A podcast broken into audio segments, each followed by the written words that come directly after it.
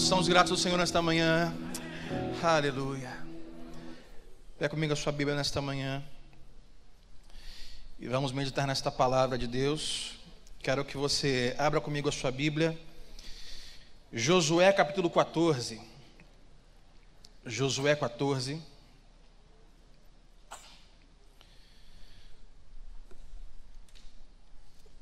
Deus tem a palavra para comunicar com você nesta manhã. Uma palavra que impactou a minha vida, uma palavra que me fez refletir. E nesta manhã estou com o coração ardendo para comunicar com você esta palavra. Josué 14, do versículo 6 ao versículo 13. Vai dizer assim a palavra de Deus. Todos acharam? Amém. Diz assim a palavra de Deus. Aqui, ok.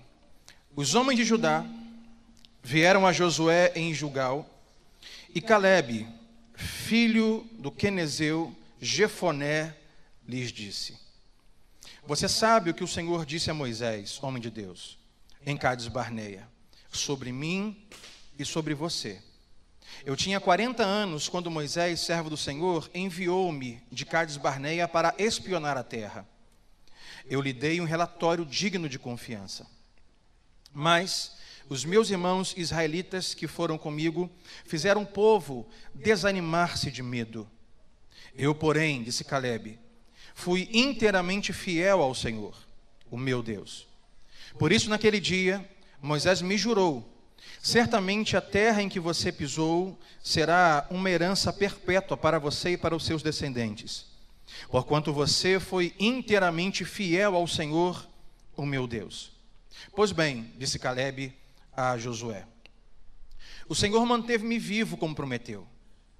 E foi há 45 anos que ele disse isso a Moisés. Olha aqui para mim. Caleb está dizendo assim: Olha, Josué, ah, Deus me deu, através de Moisés, uma promessa de herança na terra aqui. Isso já faz 45 anos. Já imaginou? Uma promessa que demore 45 anos para se cumprir? E ele continua. Moisés, quando caminhava pelo deserto, versículo 10: Pois bem, o Senhor manteve-me vivo, como prometeu, e foi há 45 anos que ele me disse isso, ou disse isso a Moisés. Quando Israel caminhava pelo deserto. Por isso, aqui estou hoje, diz Caleb a Josué, com 85 anos de idade. Ainda estou tão forte como no dia em que Moisés me enviou. Tenho agora tanto vigor para ir à guerra como tinha naquela época. Dê-me, Josué, diz Caleb, dê-me, pois a região montanhosa que naquela ocasião o Senhor me prometeu. Na época, você ficou sabendo que os Enaquins lá viviam, ou seja, os gigantes, com suas cidades grandes e fortificadas. Mas, se o Senhor estiver comigo, ah, Josué, se o Senhor estiver comigo, mesmo com 35 anos, eu vou expulsar eles de lá, como ele me prometeu. Então Josué abençoou Caleb, filho de Jefoné. Ele deu Hebron por herança. Até aqui. Senhor, te damos graças. Conduza-nos mais uma vez esta manhã pela tua palavra. Que o teu Espírito fale poderosamente ao nosso coração. É assim que pedimos e oramos. No nome de Jesus Cristo. Amém. Toma o seu lugar, Deus te abençoe. E deixa eu te atualizar sobre este assunto aqui, caso você não conheça. Caso você esteja novo na fé e novo em leitura bíblica. Povo de Deus tirado do Egito, Moisés à frente desde no deserto, durante muita, algumas décadas, e chegou o um momento em que esse povo foi reunido em tribos, ou separado em tribos, doze tribos. E esse povo agora chegou no momento da promessa, estava na terra prometida de Canaã, e Caleb agora tem, 40, tem 85 anos. E nos parece que nesse momento Josué está fazendo um sorteio das terras. O pedaço da terra de Canaã que cada tribo vai herdar. Não sei se usava dados, não sei se usava pauzinho, sabe? Quem tirar o menor com terra X, maior terra tal. Não sei se eles faziam, se rodavam a garrafa, não sei se davam um ticket com um número, não sei o que faziam. Mas Josué que está sorteando ou definindo quem vai ficar no lugar X. E Caleb é esse que interrompe o sorteio, que interrompe as divisões e fala assim: ei, Moisés, ou, Josué, a minha terra não virá por sorteio, não. A minha terra não vai vir por sorte. Ele lembra, porque eu tenho uma promessa de Deus por Moisés. Deus me prometeu que me daria esta terra através de Moisés, porque eu fui fiel na confiança a Deus quando trouxe o resultado, porque Caleb foi um dos espias, dos doze que foram à terra de Canaã. E Caleb é que está requerendo para si a sua parte de terra que tinha a sua promessa. E nesta noite eu quero pegar esse texto e pegar essa história e trazer para nós o que eu vou chamar hoje, nosso tema é quem é o seu espelho. Olha sempre o seu vizinho, diga assim para ele, diga para ele assim, olha, eu aprecio que as pessoas se espelhem em você. Mas diga assim: me desculpe, o meu espelho é o meu Criador. Essa foi a palavra que Deus me deu essa semana. E quem me acompanha e me segue nas, pelo Instagram sabe o que eu estou falando. Devocional que fizemos na minha caminhada esta manhã sobre o espelho. O povo estava aqui se reunindo para dividir as suas terras. Quem é este povo? Este povo é uma nação que Deus formou. Porque Deus quis para si um povo, um povo que o identificasse, um povo que o mostrasse ao mundo. E Deus não formou para si um povo de uma forma típica.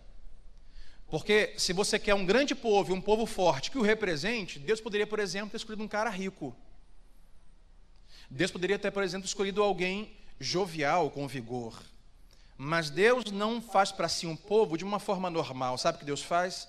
Deus pega um homem velho chamado Abraão marido de uma esposa estéreo em seu ventre. E Deus fala assim: Abraão, é de você e de Sara que eu vou trazer um povo que eu chame de meu, que me represente das nações, que me mostre ao mundo, que mostre quem eu sou. Deus poderia ter pego, por exemplo, um povo já existente, ou quem sabe forte, e dito: Olha, vocês agora, como são os melhores da terra, serão meu povo. Não é assim que Deus faz.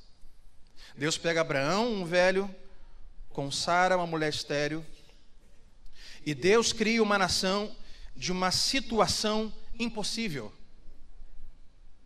Olha aqui, Deus olha para Abraão, um camarada velho com uma esposa estéril, e fala assim: Abraão, você será pai de pai de pai de multidões.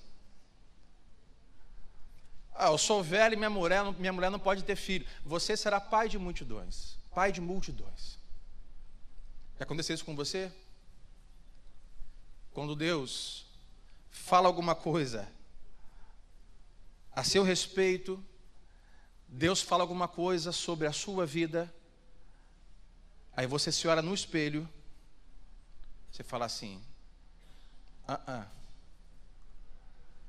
eu não consigo ver isso. Deus te dá uma palavra, Deus te mostra alguma coisa, o seu coração arde, queima aquela palavra, aí você olha no espelho e diz: impossível.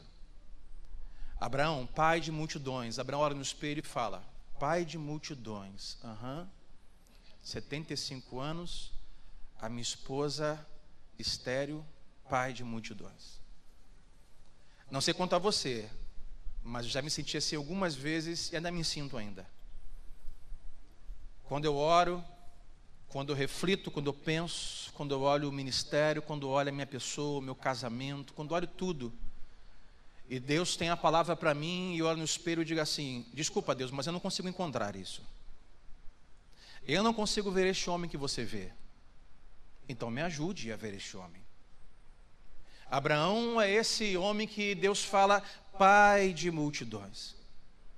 Sabe, irmãos, eu refleti e pensava que é importante como Deus te vê, mas também é muito importante o quanto você sabe, o quanto você percebe, o quanto você acha que Deus te vê. Porque muitas vezes nós não temos dúvidas de como Deus nos vê. Mas nós não temos a concepção de como Deus nos vê, e é completamente diferente. Porque por mais que a Bíblia e o pastor e o pregador e o Espírito Santo diga algo em relação a você, quem você é em Deus, em Cristo. Se você não concorda, se você não experimenta, se você é, não vive isso, você acaba sofrendo alguns danos por isso. Então, como Deus te vê é importante, mas como você percebe, como você experimenta, a forma que Deus te vê é muito importante. Josué está diante do povo para começar a discutir e dividir as terras, e Caleb diz: Olha, eu tenho uma promessa. Aonde isso começou, irmãos? Eu quero que você perceba nesta manhã, quando eu falo sobre espelho, que Deus sempre vai usar a figura de imagem. Deus cria a terra, os animais, e Deus então faz uma, uma escultura do pó, da terra, do barro, sopra o seu fôlego de vida, chama de homem e diz: Este é o ser criado à nossa imagem, a nossa imagem. Ele é a nossa imagem. Ele é a nossa semelhança. O homem que nós criamos a nossa imagem e semelhança é esse que vai nos mostrar. É esse que vai nos representar. É esse que tem a nossa imagem, a nossa semelhança. Se Deus não faz isso, Deus seria apenas uma ideia. Deus seria apenas um conceito. Então Deus cria um homem como a sua imagem. Porque Deus não é uma ideia nem um conceito. Deus é um ser existente desde sempre. Deus é uma pessoa. E cria o um homem para poder mostrá-lo. Mas o pecado rouba a essência de Deus no homem. E Deus tem agora um plano de redenção. Estamos nesta manhã por causa desse plano de redenção. Vamos hoje cear aqui nesta manhã com o povo de Deus por causa do plano de redenção através de Cristo. Então Deus agora precisa, com o plano de redenção, escolher para si um povo e mostrar o que vai fazer. Então Deus chama um homem, Abraão, velho, uma esposa, estéreo, e fala: Olha, de vocês virá o meu povo, o povo que vai cumprir o meu plano de redenção. Deus cria um povo, Deus pega Moisés, cria um povo e começa a então a guiar o seu povo para mostrar quem ele é, o que acontece, que assim como foi com o homem no Éden, que perdeu a sua identidade, a sua essência por conta do pecado, o povo de Deus também está por conta das escravidões, ah, por conta da escravidão, por conta ah, das dificuldades, por conta do pecado. O povo de Deus está buscando durante muitos e muitos anos aquilo que nós buscamos na adolescência, na juventude, estamos sempre buscando a nossa identidade. Quando nós olhamos Josué 14, não é apenas uma repartição de terra, não é apenas um lugar para morar, mas é também ao você ter a sua terra, a sua posse, a sua família, a, a, o seu legado, tem a ver com identidade. Por exemplo, aonde você habita e mora hoje, um pouco te define. Ah, eu sou gonçalense, eu sou carioca, eu sou paulista, eu sou mineiro. O povo de Deus estava sempre em busca de se identificar. Mas o que acontece é que esse povo passou pelo menos 430 anos escravizado. E quando você sofre por muito tempo a influência de algo, aquilo passa a ser a sua identidade. Algumas pessoas hoje ainda se definem: eu sou um viciado eu sou um adúltero. Eu sou divorciado. Eu sou isso. Quando algum sofrimento na sua vida está ali por muito tempo, você passa a fazer daquilo a sua identidade. E o povo de Deus precisava de uma terra para se identificar como um povo livre. Então Caleb interrompe Caleb diz: podem parar o sorteio, podem parar a distribuição, porque é, eu, ele lembra Josué, eu tenho uma promessa. Moisés me fez uma promessa. Olhamos Abraão, sabe, Abraão também, como Moisés, Josué e Caleb, não foi perfeito. Abraão interrompeu algumas coisas que Deus estava fazendo, por exemplo, quando tomou Agar para ser a sua mulher e ter o seu filho, que não era da promessa. Moisés errou, Abraão errou, havia impossibilidades, havia todas as coisas possíveis para o negócio não dar certo. Mas independente do erro de Abraão, Deus queria fazer dele através dele uma imagem do que faria através de Cristo. Independente do erro de Abraão, Deus chama Abraão para fora da tenda. Lembra dessa história? Abraão para fora. Porque Abraão olhava no espelho e Deus dizia: Pai de multidões. Abraão olhava no espelho e dizia: Senhor, desculpa, mas não consigo ver isso através de mim. Eu não consigo ver. O espelho me diz quem eu sou. Eu sou velho, minha esposa é estéreo. Aí Deus levou Moisés para fora da tenda e falou assim: Moisés, eu vou te dar uma imagem, porque é assim que Deus faz. Deus trabalha com imagens. Vou te dar uma imagem. Olha para o céu. Conta as estrelas, se é que podes. E Abraão começa. Um, dois, três, constelação mais cinco igual a oito, nove, dez. Eu não sei quando ele para, mas talvez 344, 345, 346. Senhor, não dá, é impossível. Aí Deus fala assim: Pois é, Abraão assim também será a sua semente na terra, assim também será a sua descendência. Deus dá a Abraão uma imagem do que vai fazer. Deus dá a Abraão uma imagem, um espelho de como será.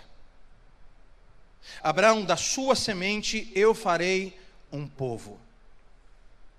Deus dá a Abraão uma imagem e não dá uma ideia. Passam-se os séculos, então Deus envia do seu filho para morrer por nós. E quando outrora a imagem de Deus revelada ao mundo era o homem que se corrompeu, Deus agora envia o seu filho Jesus. E sabe que Paulo fala aos Colossenses, capítulo 1, versículo 15, que ele, Jesus, ele é a imagem do Deus invisível. Pastor, como nós sabemos quem é Deus como nós sabemos se existe Deus, se Deus é invisível? Paulo diz: Jesus Cristo é a imagem do Deus invisível. Quer conhecer a Deus? Olhe para Cristo. Quer saber sobre Deus? Olhe para Cristo. Quer receber a Deus? Receba a Cristo. Quer amar a Deus através do próximo? Ame a Cristo. Paulo diz: Jesus Cristo é a imagem do Deus invisível, o primogênito de toda a criação. Imagens, reflexos, espelhos. Há três formas como você pode ser visto. A primeira delas é como Deus te vê, o seu Criador. A segunda delas é o caminho que você faz, e daí você descobre ou define como você se vê. E a terceira é o espelho de como as pessoas te veem. Como Deus te vê, como você se vê e como as pessoas te veem. Agora, como você vai chegar no próximo passo da sua vida? Como você vai chegar no, na próxima etapa da sua vida? É definido em qual espelho você está olhando. Se você olhar no espelho de como Deus te vê, se você olhar no espelho de como você se vê, você olhar no espelho de como as pessoas te veem. Isso define como você vai chegar, o estado que você vai chegar nas suas próximas etapas da sua vida espiritual, emocional, relacional, conjugal, ministerial e por aí vai. Eu tenho muitos espelhos em casa. Você tem espelhos? Levanta a mão. Tem espelhos em casa? Os espelhos insistem em mostrar coisas que eu não quero ver. É assim com você? Eu não sei. Mas olha no meu espelho, Sendo a luz do banheiro, olha no espelho, o espelho diz: Olha esses pelos brancos na sua cara. Eu, aham. Olha essas linhas de expressão abaixo dos seus olhos. Eu começo a repreender, está amarrado no nome de Jesus, espelho. Volta do lugar de onde você veio em nome de Jesus. Pega as suas coisas e vai embora. Os espelhos insistem em mostrar principalmente as nossas falhas. Olha, barba branca. Olha essa olheira. Ei, Sandro, fica de lado. Olha essa barriga. Eu digo, está repreendido no nome de Jesus. São os espelhos. Você, alguma vez, já se sentiu mal por causa do reflexo de uma outra pessoa que insiste em apontar ou dizer algo sobre você que te magoa? Não levante a mão. Há pessoas que se parecem com esses espíritos que a gente tem em casa, que gostam de insistir nos nossos erros e falhas. Há pessoas que a gente caminha e anda, que na verdade, cada vez que passa, nos fazem sentir menores, para baixo, pecadores.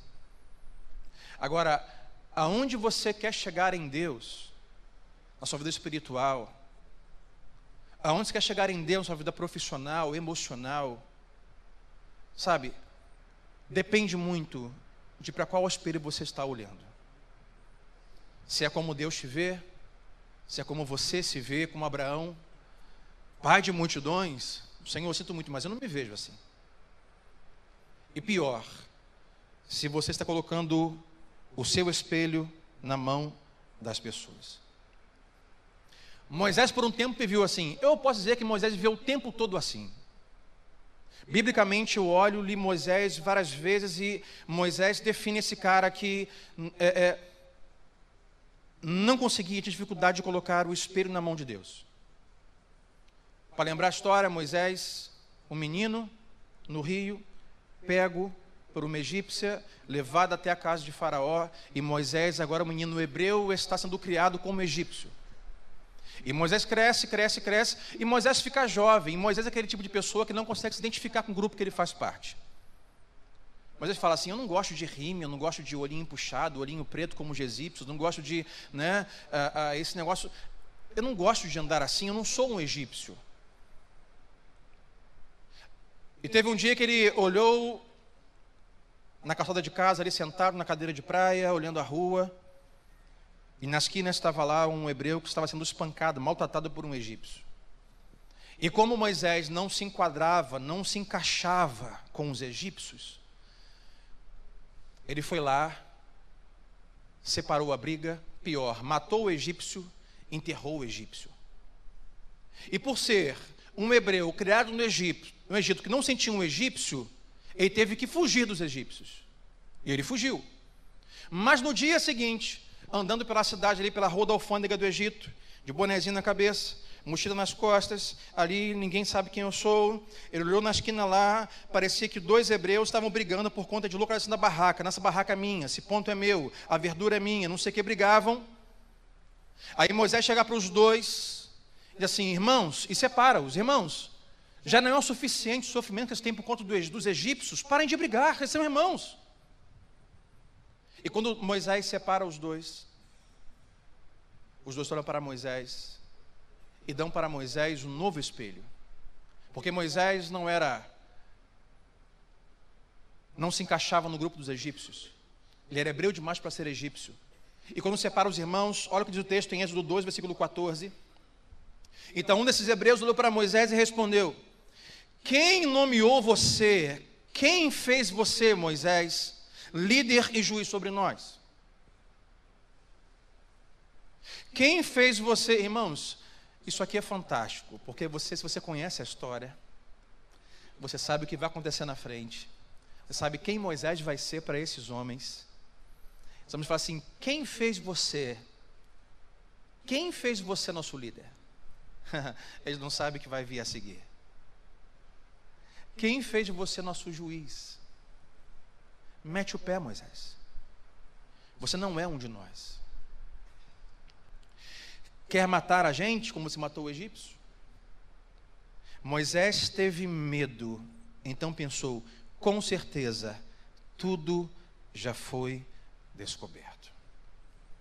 Moisés, um egípcio que não consegue se enquadrar entre os egípcios, então precisa fugir deles porque se sente um hebreu, mas seus próprios irmãos hebreus dão a ele um espelho e diz: Você não é um de nós, você não é um hebreu. E o que Moisés tem que fazer agora com medo? Fugir dos hebreus. Foge dos egípcios e foge dos hebreus. Quando nós não conseguimos achar a nossa identidade em Deus, nós começamos a correr. Na verdade, fugindo daquilo que estamos procurando.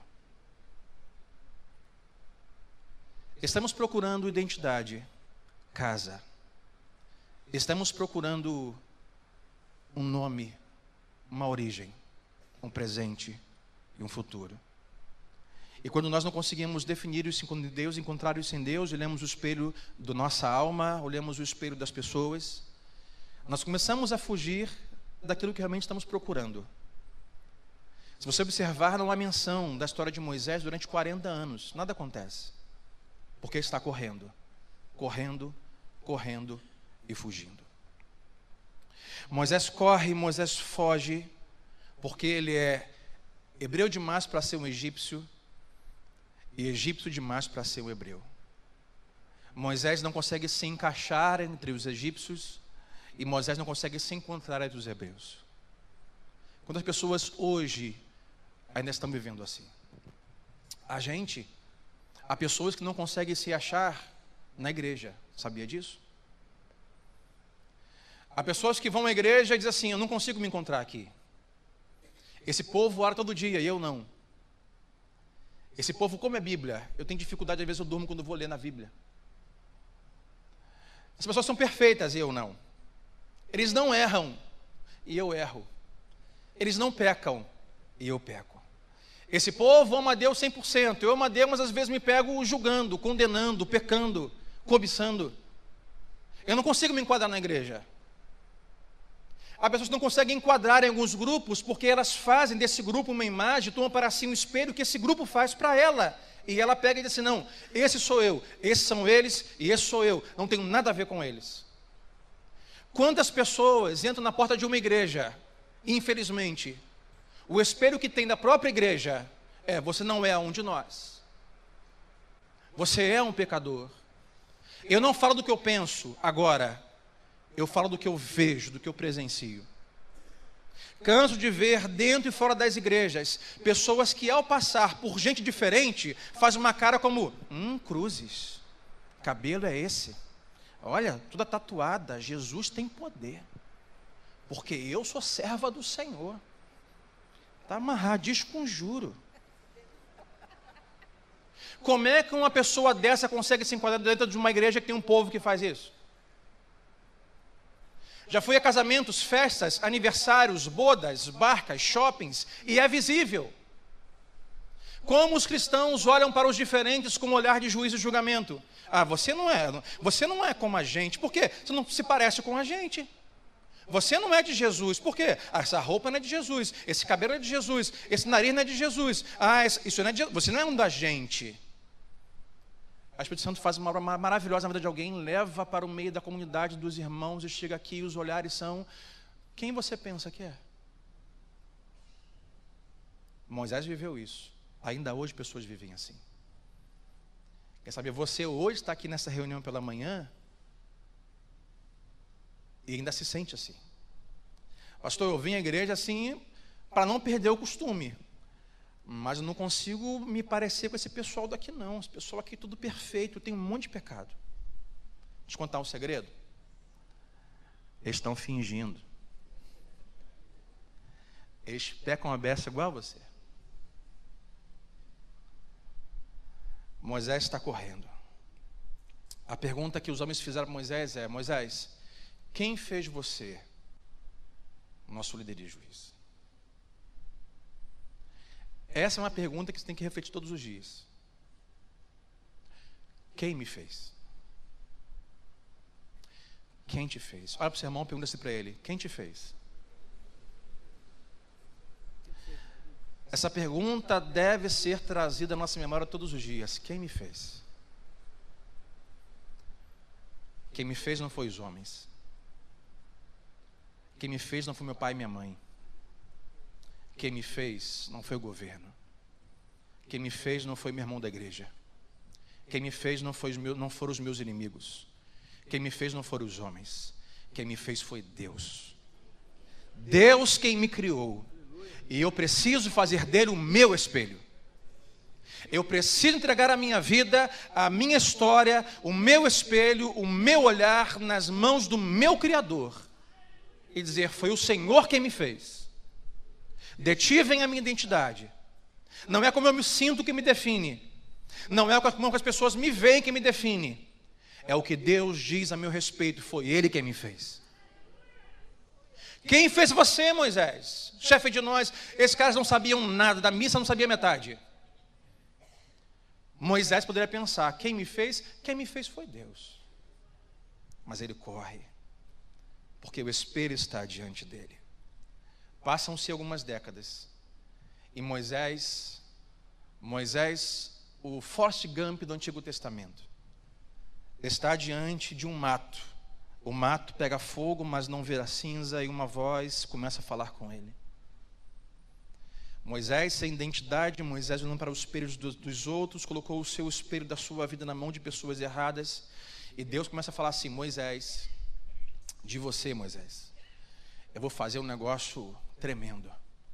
Moisés, através de você, eu vou libertar o povo do Egito. Como quem diz, lembra? Daquele povo perguntou para você assim, Moisés: quem te fez juiz sobre nós? Pois é, Moisés, eu agora vou te fazer juiz sobre eles. Quem te fez, Moisés? Eu vou te fazer. Moisés, você vai entrar no Egito, você vai com cajado, você vai falar isso, isso vai acontecer, o povo vai sair com você, Moisés, tem uma terra preparada para o meu povo, o povo que eu criei, Moisés, ah, o povo que me representa, o povo que mostra ao mundo quem eu sou, as minhas maravilhas. Aí Moisés está, aham, aham. Sim, eu sei. Porque Moisés, ela tem como seu espelho o que as pessoas dizem ao seu respeito.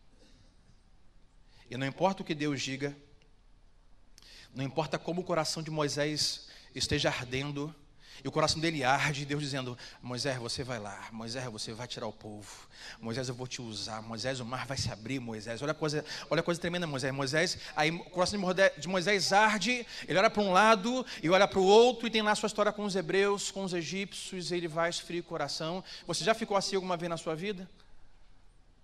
De um lado, alguma coisa arde o seu coração, e Deus fala, e você, Deus te mostra algumas coisas, e você lê a palavra de Deus, seu coração arde, diz assim: é isso aí, é minha casa, meu casamento, sabe? A minha vida espiritual, sabe? As minhas emoções. Aí, por um outro lado, você acorda na segunda-feira, você vive o seu dia, você olha a sua vida, você olha os seus pecados, os seus erros, você olha no espelho, e o seu coração que ardia passa agora a não queimar mais, e você olha e fala assim: não, não comigo, comigo não vai acontecer.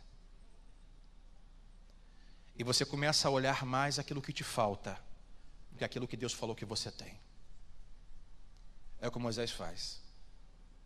Moisés fala assim: Ah, Senhor, poxa, bom, hein? Não é, Moisés? A gente vai arrebentar. Eu vou te usar, Moisés. Eu estou ouvindo isso do meu povo, Moisés. E Moisés, poxa, é fantástico, Senhor, mas não sei se o Senhor sabe. E Moisés, olha comigo o Êxodo 2, versículo 14, que Moisés diz. Perdão, é, Êxodo 4, versículo 10.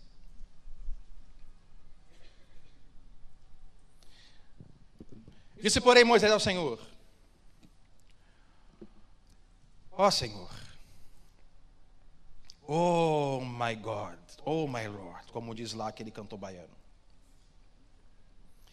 Ó oh, Senhor, nunca tive facilidade para falar nem antigamente, no passado, e nem agora, que o Senhor está aqui falando comigo. Eu não consigo falar bem.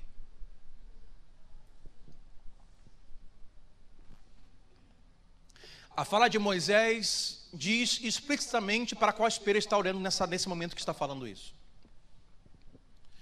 Ele está olhando para o espelho próprio, do que ele percebe, o que ele sente, o que ele diz quem ele é. E quando nós olhamos para o espelho errado, nós tendemos a ressaltar aquilo que nos falta. Senhor, eu não falava bem antigamente, agora que estou conversando contigo, ainda não falo bem. Irmãos, eu antes de chegar para Cristo, eu tinha orelha grande, eu sou salvo, minha orelha continua grande. Eu antes de chegar para Cristo tinha algumas faltas, estou salvo em Jesus e adivinha, as faltas ainda estão lá. Se eu for olhar o que me falta, eu não vou desfrutar daquilo que Deus quer fazer em mim através de mim. Senhor, eu não sabia falar bem antigamente, nem sei agora. E aí, Senhor? Olha o que Deus diz a Moisés. A resposta de Deus no versículo 11 de Êxodo 4. Disse-lhe o Senhor: Quem deu a boca ao homem, Moisés? Ah, Moisés, quem fez o surdo ou mudo? Moisés, quem lhe concede vista ou a torna cego?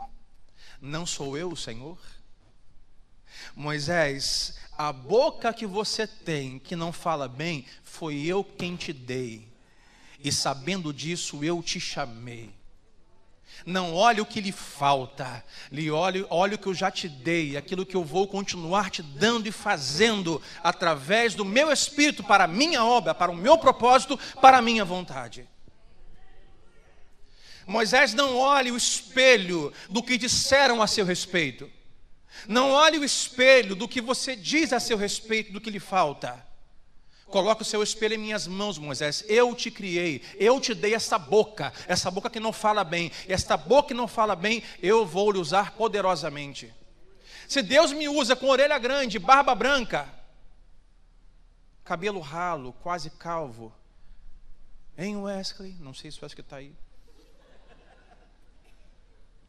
Meu irmão, foi Deus quem te fez, o que você tem foi Deus que te deu e te formou, e é desse jeito que Deus vai te usar poderosamente. É com falta, é com falha, é com defeito. Moisés, quem deu a boca ao homem, Moisés? Senhor, minha boca não é boa. Quem te deu essa boca, Moisés? Que espelho temos olhado? Sabe, eu, eu, estudava e, e lia e, encontrei um, uma, um assunto, você já ouviu falar sobre neurônios espelho. Quem já ouviu falar sobre isso? Neurônio espelho. Ninguém aqui é inteligente como eu, brincadeira. Já ouviu falar, Léo? Já, Ana? Vou te ensinar então nesta manhã. Neurônio espelho.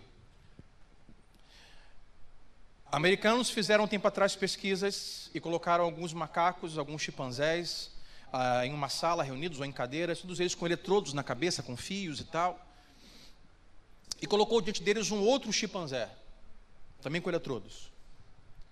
Eles descobriram que alguns dos nossos neurônios cerebrais, eles agem como um espelho, que chama de neurônio espelho. Pesquise depois no YouTube em alguns lugares.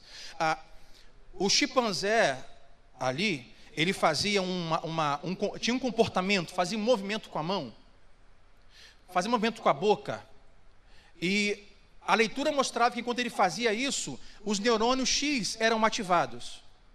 Mas, para surpresa dos cientistas, os chimpanzés que apenas assistiam e não faziam, tinham os mesmos neurônios ativados, mesmo sem fazer, neurônios espelhos.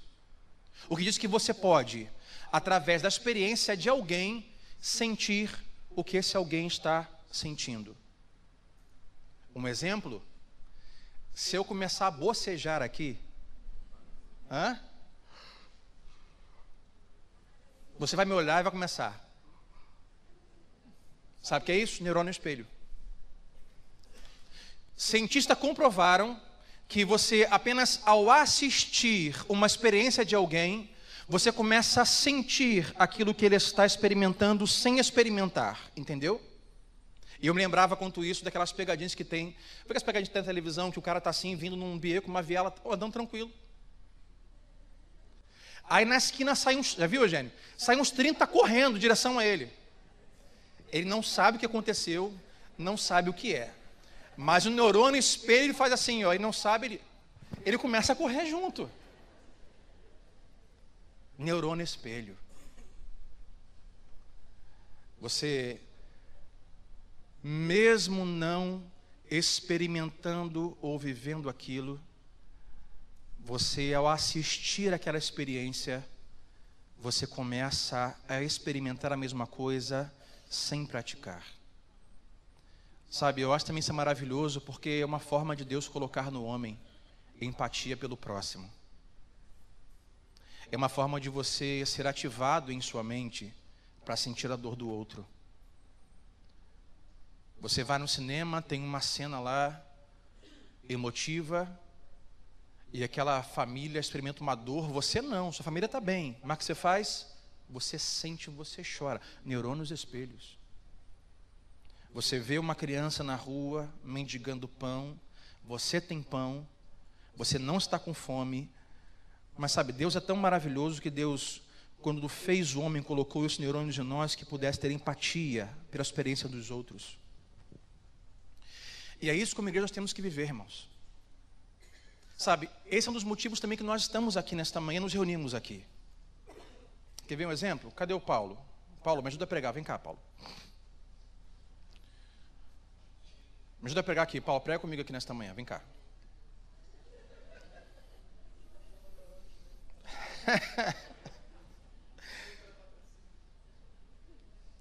Deixou o neurônio em casa? Paulo, vem cá. Irmão, olha só. Hoje, Deus usa os pastores, usa todas as pessoas que sobem neste lugar aqui para poder pregar, ensinar e cantar e louvar com você. Sabe, Paulo, hoje pessoas chegaram aqui nesta manhã, quem sabe não se sentindo participante de uma família, de um corpo. Mas, Paulo, enquanto você cantava nesta manhã com os irmãos aqui da música, dizendo assim: olha, tenho vida, tenho alegria, em todo o tempo. Eu tenho amigos, tenho família, tenho muitos irmãos.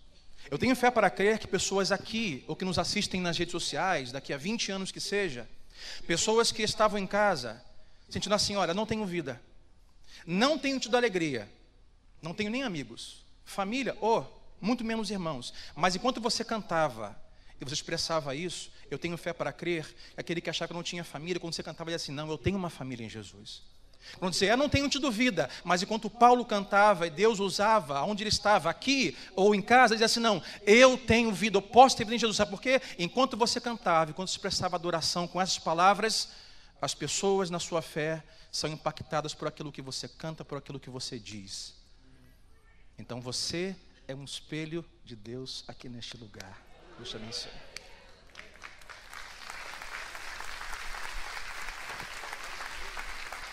É para isso que estamos aqui, irmãos. Isso é fé. Você pode fazer isso. Fique em pé comigo esta manhã. Fique em pé comigo nesta manhã. Pessoas chegaram aqui nesta manhã, sabe, não se sentindo representadas, amadas, é, percebidas, pessoas que estão tristes, pessoas que estão pensando em, em praticar suicídios, pensando em praticar, é, sair de casa, largar o casamento, porque dizem, eu não tenho quem me ame, não tenho família, não sei o que está acontecendo, agora você vai abraçar alguém, duas, três pessoas, e você vai ativar a fé em você com esses irmãos e compartilhar, diga assim, meu irmão, você não está sozinho, eu estou com você, Deus está com você, diga assim, Deus te ama, Ele está cuidando de você nesta manhã. Faça isso, me ajuda a pregar nesta manhã, abençoe alguém em nome de Jesus.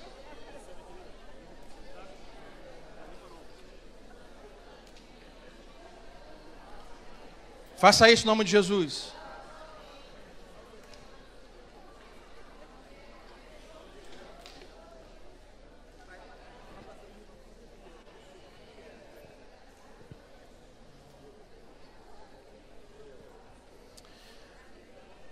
Aleluia.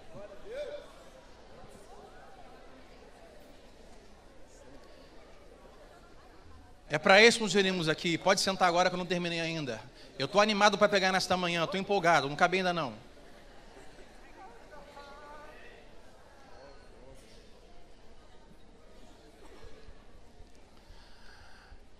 Josué está com o povo diante de uma realidade que está na hora de separar e repartir a terra. Mas que terra é essa? É a terra que Moisés um dia pegou 12 homens, 12 espias. Se lembra disso? Falou: vão lá espiar a terra. Espia a terra e me traga um relatório. Diz que dez dos doze homens vieram com um relatório muito ruim. Disseram a parte boa: Moisés, a terra é legal, a pretinha, tem ah, muitas árvores, trouxeram um fruto nas costas, carregado, três, quatro, cinco homens. Olha, Moisés, está mandando esse cacho de uva é maravilhoso. Mas esses dez homens que também era um espelho para o povo que estava esperando o, o, o, o reflexo, o relatório. Esses dez homens, como um espelho, no final disseram assim: Mas não vai dar para a gente possuir a terra. Por que não dá? Porque lá tem gigantes. Ah, lá tem homens muito grandes. E não vai dar para a gente entrar. Dez dos doze homens relataram um relatório de impossibilidade. E aquele povo que tinha aqueles dez homens como reflexo de quem eles eram, pensaram assim: é, não vai dar, nós somos pequenos demais, e os outros são grandes demais. Quando você coloca a sua vida, o seu espelho, na mão de pessoas erradas, cínicas, invejosas e falsas, você vai sempre se ver como pequeno, como não importante. Você sempre vai ver os seus gigantes como coisas intransponíveis. Você sempre vai ver seus desafios maior do que na verdade são. Porque as pessoas estão dizendo: nós não vamos conseguir, nós somos pequenos demais, é impossível. Olha comigo números 13, versículo 33.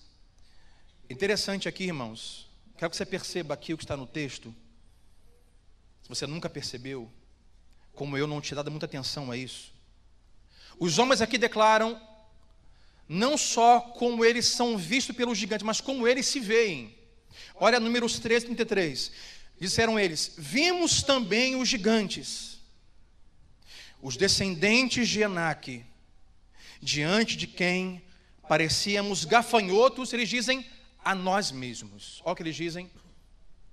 Nós olhamos os gigantes e nós olhamos para nós mesmos e nós nos vimos como gafanhotos. E depois diz: nós parecíamos gafanhotos a nós e a eles. Não foram os gigantes que disseram que eles eram gafanhotos.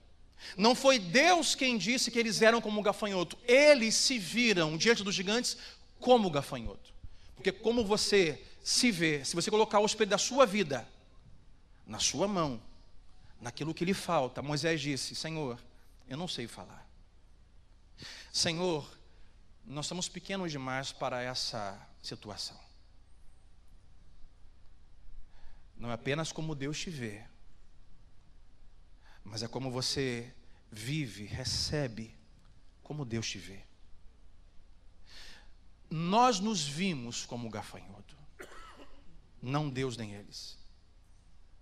Por isso nós não vamos entrar na terra. O reflexo que temos de nós mesmos determina a realidade que vivemos. Se eu digo, o meu reflexo a mim mesmo é eu sou um péssimo marido e nunca vou conseguir dar suporte à minha esposa, à minha família. A sua realidade, meu amigo, vai ser essa. Ah, eu sou um péssimo pai. Porque aí você começa a enaltecer as falhas.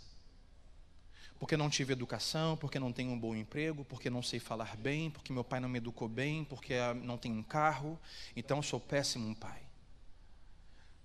Como você se vê determina a realidade que você vive. Irmão, eu não estou falando aqui, sabe, sobre este evangelho positivista, prosperidade, coaches e afins. Eu estou falando que hoje há muitas pessoas que estão sofrendo, que estão fora da, da congregação da igreja, que estão fugindo como Moisés daquilo que estão procurando, porque estão deixando o seu espelho na mão de pessoas erradas e não na mão do seu Criador. Nós somos como gafanhotos, sabe? E já percebeu que o seu espelho mostra a sua imagem ao reverso? Já percebeu? Levante a mão, ao contrário. Sua esquerda, direita, na, esquerda na direita, tudo na esquerda. Ah, mostra ao contrário.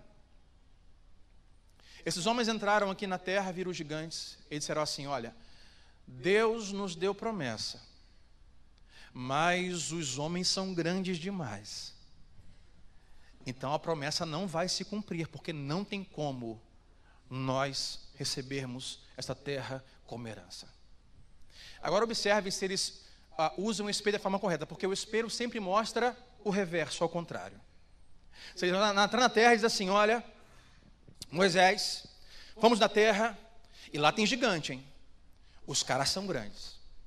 E Deus disse que nós vamos herdar essa terra. Então, Moisés, se os caras são grandes pra caramba, e Deus falou que nós vamos herdar a terra, ô Moisés, Deus em nós deve ser muito grande mesmo, hein?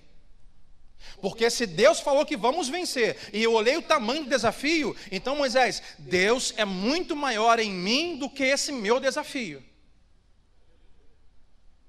Deus em nós, disse a palavra de Deus,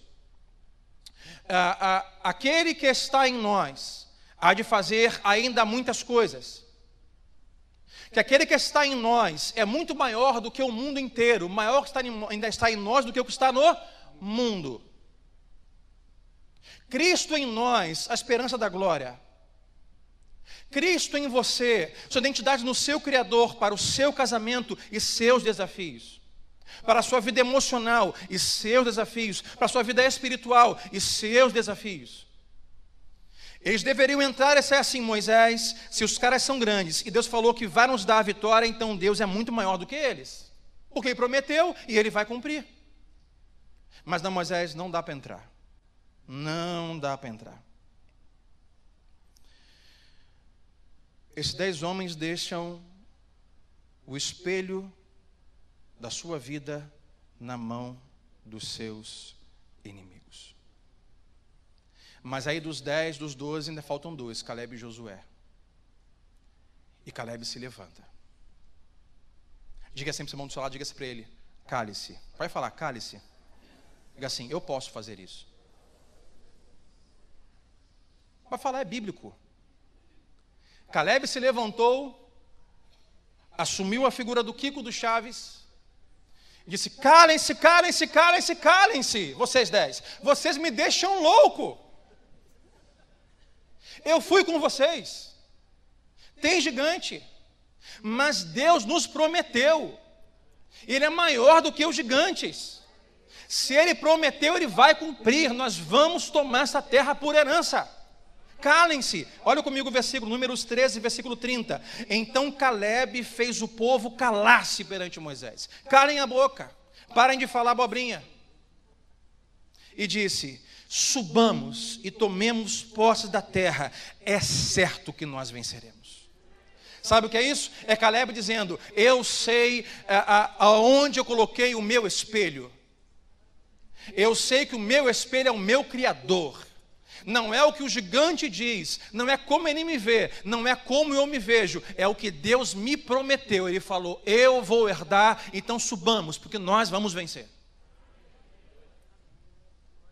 Aí nós casamos, pegamos maridos, esposa e filhos, e Deus nos dá família, Deus nos dá oportunidades de emprego, de relacionamento, de ministérios, de irmãos. Aí no meio do caminho nós começamos a pegar o espelho da nossa vida e colocar na mão de pessoas que não deveriam tomar posse do nosso espelho. Elas vão dizer: Você nunca vai conseguir fazer isso. Você nunca vai conseguir ser isso. Você nunca vai conseguir vencer isso. Você nunca vai conseguir romper isso. E vamos minguando, minguando e minguando. E não só nos afastamos da comunhão dos irmãos, da palavra e da oração mas passamos a ver como realidade aquilo que nós estamos nos vendo ou deixando as pessoas nos ver tomando como identidade. Caleb disse: Calem a boca todos vocês. Calem-se, calem-se, calem-se. Vocês me deixam louco. Deus nos deu uma promessa. Vamos subir, vamos vencer. Passaram-se os anos. Agora Caleb está com Josué, nós lemos Josué 14. E Josué está repartindo as terras para as tribos. Vamos voltar para onde nós saímos. De onde nós saímos. Nesse momento de repartição de terra com as tribos, Caleb interrompe o sorteio e fala assim, Josué, pode parar. O que foi? Não. A minha terra não vai por sorte, não. Porque eu tenho uma promessa. Deus me deu uma promessa. E quando nós, Moisés, fomos o espelho de Deus para o povo, porque os dez foram um espelho de vocês são gafanhotos, vocês não vão conseguir entrar nesse lugar. E Caleb e Josué falaram assim: não, não, não, não, não olhe o espelho do gigante, nem o seu espelho, olha o espelho de Deus. Deus nos prometeu, nós vamos conseguir.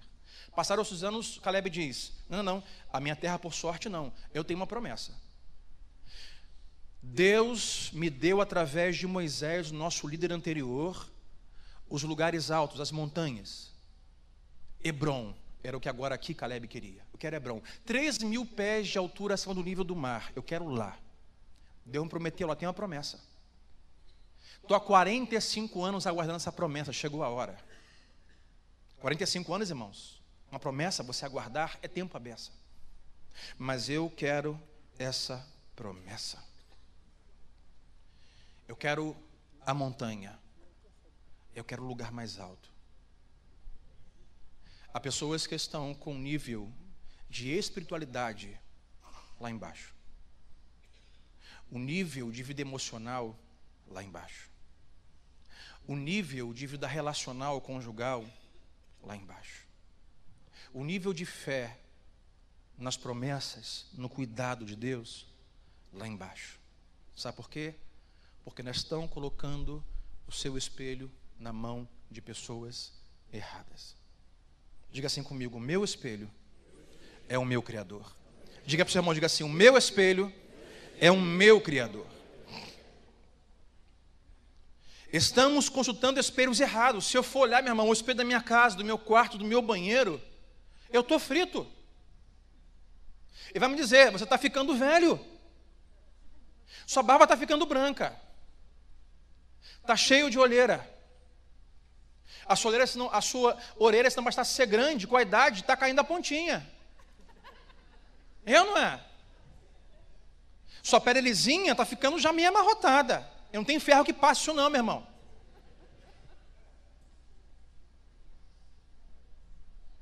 O espelho. O espelho.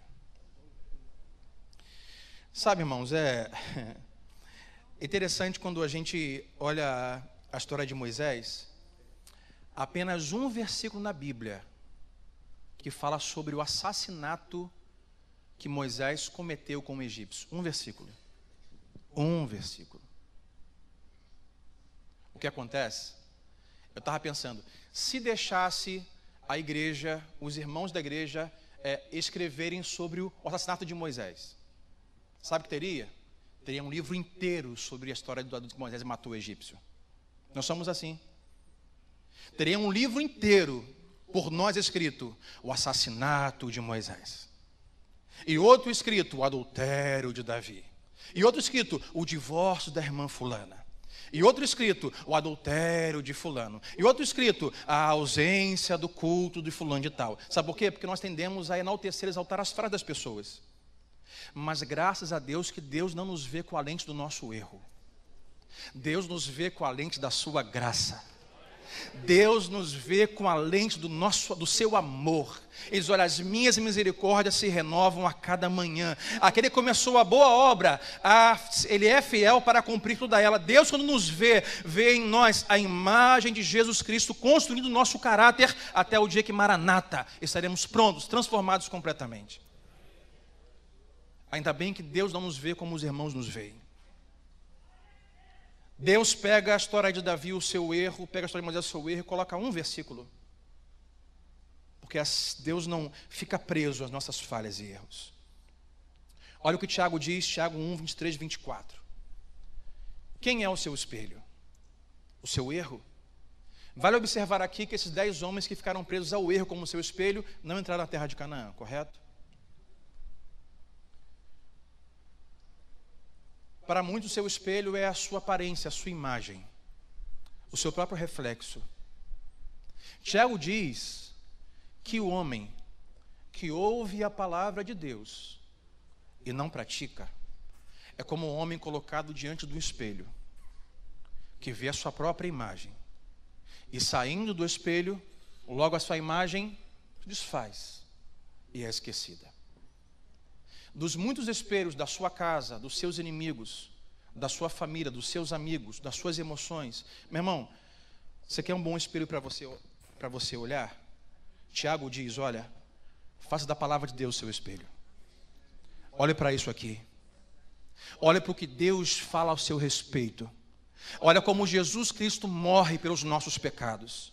Olha como Cristo e Sua graça nos alcança, mesmo tendo falhas mesmo sendo imperfeitos. Até quando nós, até quando você vai continuar olhando para aquilo que lhe falta? Não, eu não vou porque me falta isso. Eu não posso porque me falta isso. Temos que falar como o Caleb assim: calem-se todas as vozes. Calem-se, eu vou fazer isso, porque Deus me deu promessa e ela vai se cumprir. Pronto e acabou. Pode demorar 45 anos, meu irmão. Se Deus prometeu, Ele é fiel para cumprir.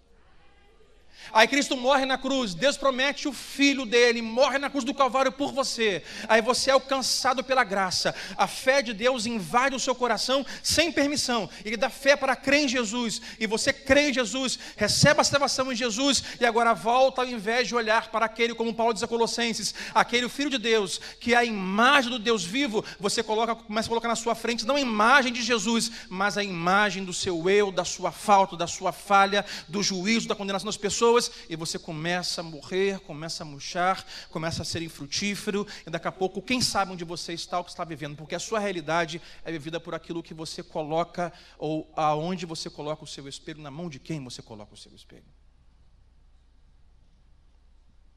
E quando eu pensava e lia sobre Moisés, e lia sobre Abraão, sobre as suas faltas, sobre as suas falhas. Chega em Caleb, Caleb diz: calem a boca. Nós não somos gafanhotos. Eles podem nos ver por gafanhotos, mas nós não podemos nos ver assim, porque nós temos uma promessa. Chega a 45 anos, isso é maravilhoso, Caleb está com 85 anos de idade, dizendo assim, José, irmão, eu estava pensando, por isso que eu fiquei animado, sabe? Falei, rapaz, Caleb, quando foi como espia, chamaram os jovens, tinha 40 anos, 40 anos de idade. Eu estou jovem ainda, meu amigo. 40 anos de idade quando ele foi espia, está com 85. Josué, me dá a minha parte da terra da promessa que eu tenho. 45 anos, irmãos, no deserto. Já pensou? O que Caleb está dizendo aqui é assim, Josué: 45 anos se passaram, mas eu não fiquei amargo, eu não desisti eu não, não desanimei. Sim, tivemos problemas à beça, mas eu não fiquei descrente na promessa. 45 anos, Josué, nós passamos pelo deserto, mas eu não fiquei seco no deserto, eu passei por ele, eu venci o deserto. Agora, Josué, me dá minha terra por herança, que eu vou subir e vou tomar posse. E diz mais: olha, e se eu chegar lá em cima, Josué, tiver ainda uns caras grandes lá em cima, eu parto para dentro. 85 anos velhinho, hein? Se tiver gigante lá em cima, e o Senhor está comigo, eu vou vencer os gigantes mais uma vez. Eu falei assim: esse cara é doido mesmo. Ele tomou o que de manhã? Esse cara é maluco, está vendo muito filme de Rambo. Mas Caleb não estava falando sobre carne, sobre força física. Caleb não estava falando de vigor físico. Porque o espelho de Caleb não era o espelho do seu banheiro que mostra a sua velhice, a sua ruga, o seu cabelo branco, a sua dentadura, que mostra a sua pele frouxa, que mostra o seu bíceps seco, não é um espelho que mostra a você que você não enxerga mais tão bem quando enxergava aos 40, para dar uma flechada, para dar um tiro. Não é o espelho que diz não tem mais coluna para poder dar um armilhoco, jogar no chão. Não, não, é mais, não é isso que está falando. Josué Caleb está olhando no espelho do seu Criador. Ele diz: Olha, eu tenho ainda, Josué, o mesmo vigor que eu tinha aos 40. Sabe o que é isso? Eu tenho ainda a mesma fé eu tenho ainda a mesma promessa. Eu tenho ainda a mesma palavra. Eu tenho ainda o mesmo Deus. Não importa se eu tenho 40 ou 85. Deus não mudou. E se eu vencer com 40, eu vou vencer com 85. Porque não é na minha carne, não é na minha força, mas é no Espírito de Deus, é no poder de Deus que me diz, que me deu a promessa que eu ia entrar. Então eu vou entrar. Não é carne, não é sangue, não são forças humanas. Olha o que ele diz, leia comigo. Josué 14, 12. Dê-me, pois, a região montanhosa que naquela ocasião o Senhor me prometeu.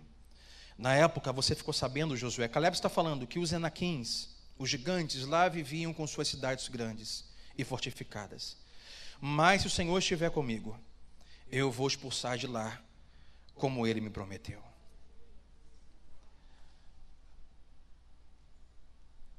E dá para perceber que Caleb não quer as montanhas simplesmente para poder, como quem diz, uh, eu quero as bênçãos de Deus. Eu quero os lugares altos, onde eu fico sozinho, inatingível, falando em línguas estranhas e a vida é um mar de rosas. Não, não é isso que ele diz. Ele sabe que se tem um lugar que tem gigante, é lá em cima. E é para lá que o doido quer ir. É para lá que o vovô loucão quer ir. É para lá. Meu irmão, não tem vitória sem batalha, sabe? E não se engane. Quanto mais degraus você sobe em Deus, quanto a lugares mais altos Deus te leva, maiores os desafios, maiores os gigantes. Não ache que você vai chegar no estado de nirvana em Deus, onde você passará a sua vida sentado, com incenso aceso, família perfeita, emprego perfeito, dinheiro perfeito, igreja perfeita, pastor perfeito. Tenta. Muda de igreja, muda de marido, muda de esposa, muda de carro, muda de trabalho. Tenta. Você não vai conseguir, você vai se frustrar. Quanto mais Deus vai nos levando nas suas promessas, mais desafios nós temos.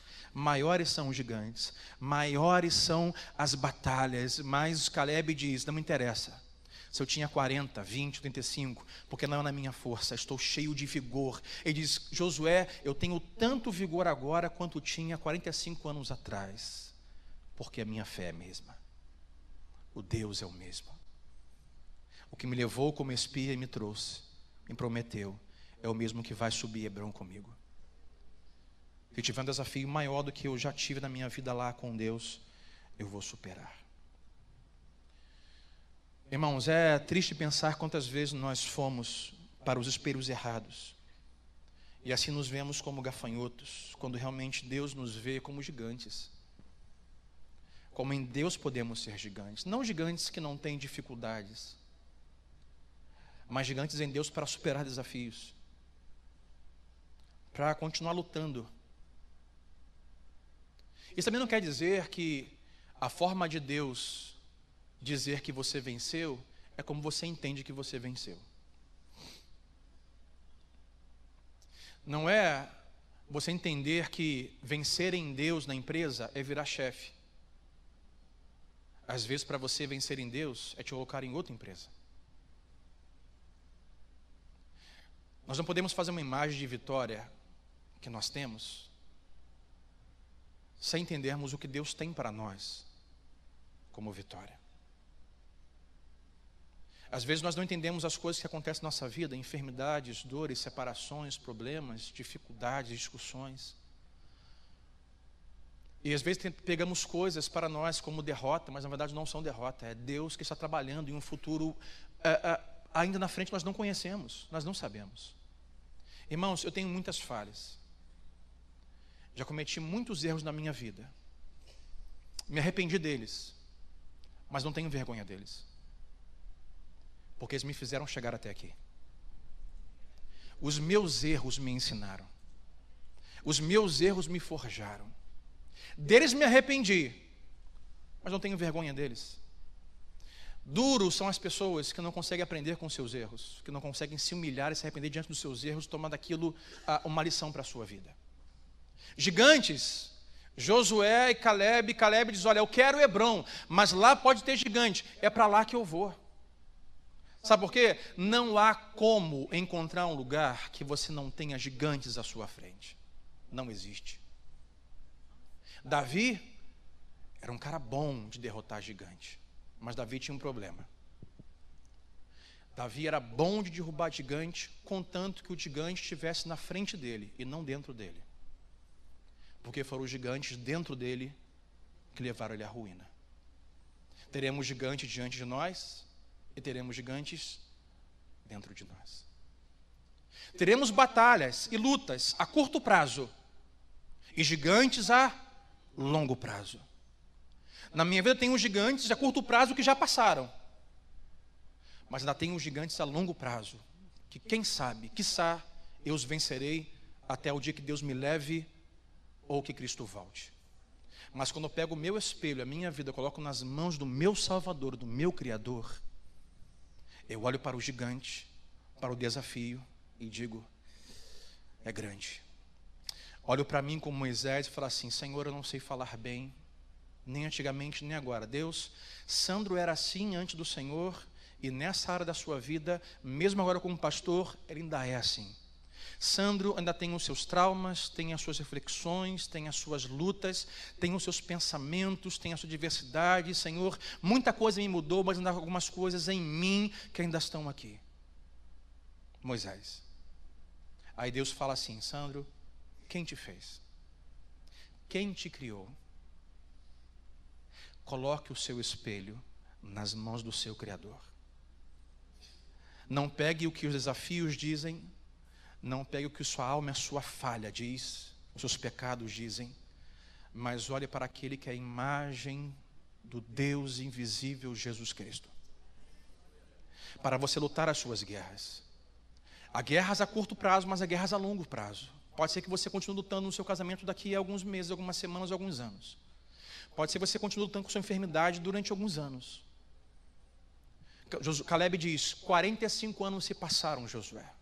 Mas eu, irmão, isso é maravilhoso demais. Eu ainda tenho o mesmo vigor de 45 anos atrás daqui a alguns meses, daqui a alguns anos, você lutando com as pessoas que estão no seu caminho, digo assim, lutando a, a, em favor do seu casamento, lutando em favor daquela enfermidade, lutando em favor das suas emoções é, é, desorganizadas, lutando contra os traumas do seu passado, lutando, mas acorda de manhã e diga assim: Deus, eu ainda estou lutando, mas ainda tenho o mesmo vigor para lutar essa luta de quando eu tinha 20 anos atrás. É pela fé, é pela fé é pela fé. Quem é o seu espelho? Tiago diz: O homem que ouve esta palavra e não a pratica é como um espelho que agora mostra a sua imagem e logo depois se vai. Faça deste livro a sua imagem. Faça desse livro o seu espelho. Olhe para ele Veja o reflexo dele na sua vida, o impacto da palavra de Deus na sua história e viva conforme ela. Não quer dizer que não terá lutas, virão gigantes, mas você dirá como o Caleb: eu ainda tenho o mesmo vigor que tinha 45 anos atrás. Porque o meu Deus não mudou, quem pode dizer amém? A palavra de Deus não mudou. Então, hoje, esta manhã, encha os seus lábios de adoração e de júbilo. Se você entrou aqui hoje sentindo sozinho, sem amigos, sem família, cante como Paulo cantou com vocês hoje pela manhã, mais cedo. Tenho vida, tenho alegria, tenho família, tenho muitos irmãos, eu não estou sozinho.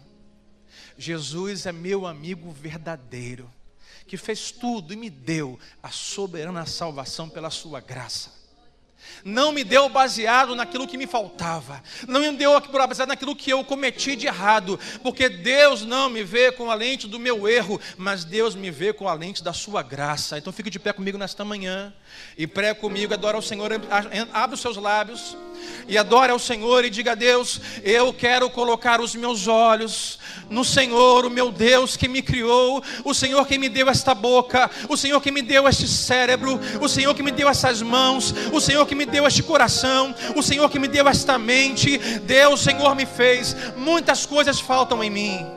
Senhor, muitos erros eu cometi. Deus, muitas falhas eu ainda cometerei. Mas Deus, oh Deus,